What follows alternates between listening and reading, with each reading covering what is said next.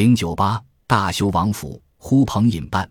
王府的建筑要严格符合朝廷的规制，以向民间呈现出天界的威严。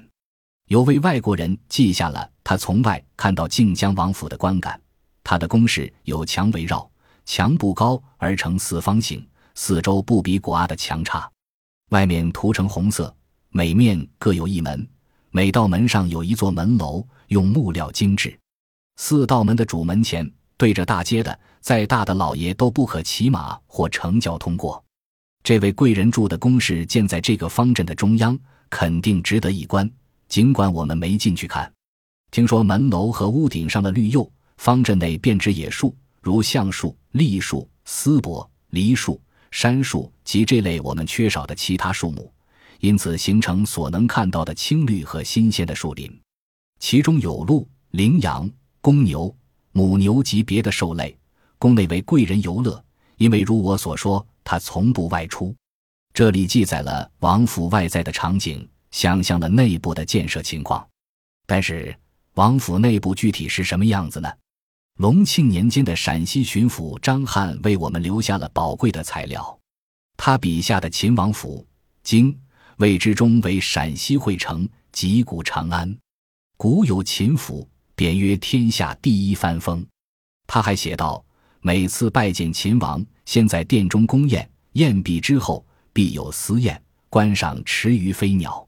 书堂后引渠水为二池，意栽白莲，池中多金鲫。鱼皆月出，投饵食之，争食有声。池后叠土垒石为山，约亭台十余座，中设几席，尘土史及珍奇完好，烂然夺目。石器遍插奇花异木，芳春、海棠疏红，梨花吐白，嫩蕊芳菲。后园植牡丹数亩，红紫粉白，国色相间，天香袭人。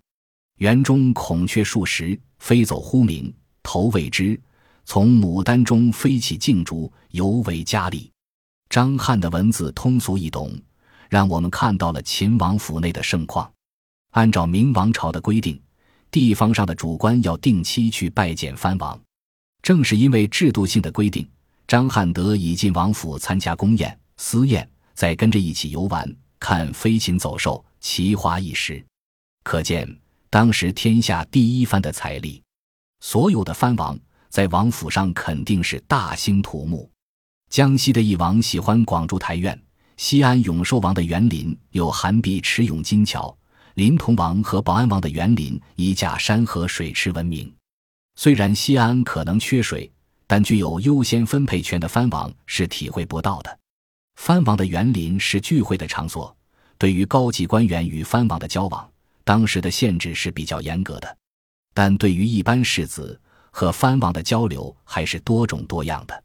比如崇祯年间的进士杨仁思，多有参加祭山王的聚会，留下了赞美其魁元的文字。沁水王博学好诗，喜欢和士大夫往来，多有布衣之交。樊山王为人不羁，能折节下士。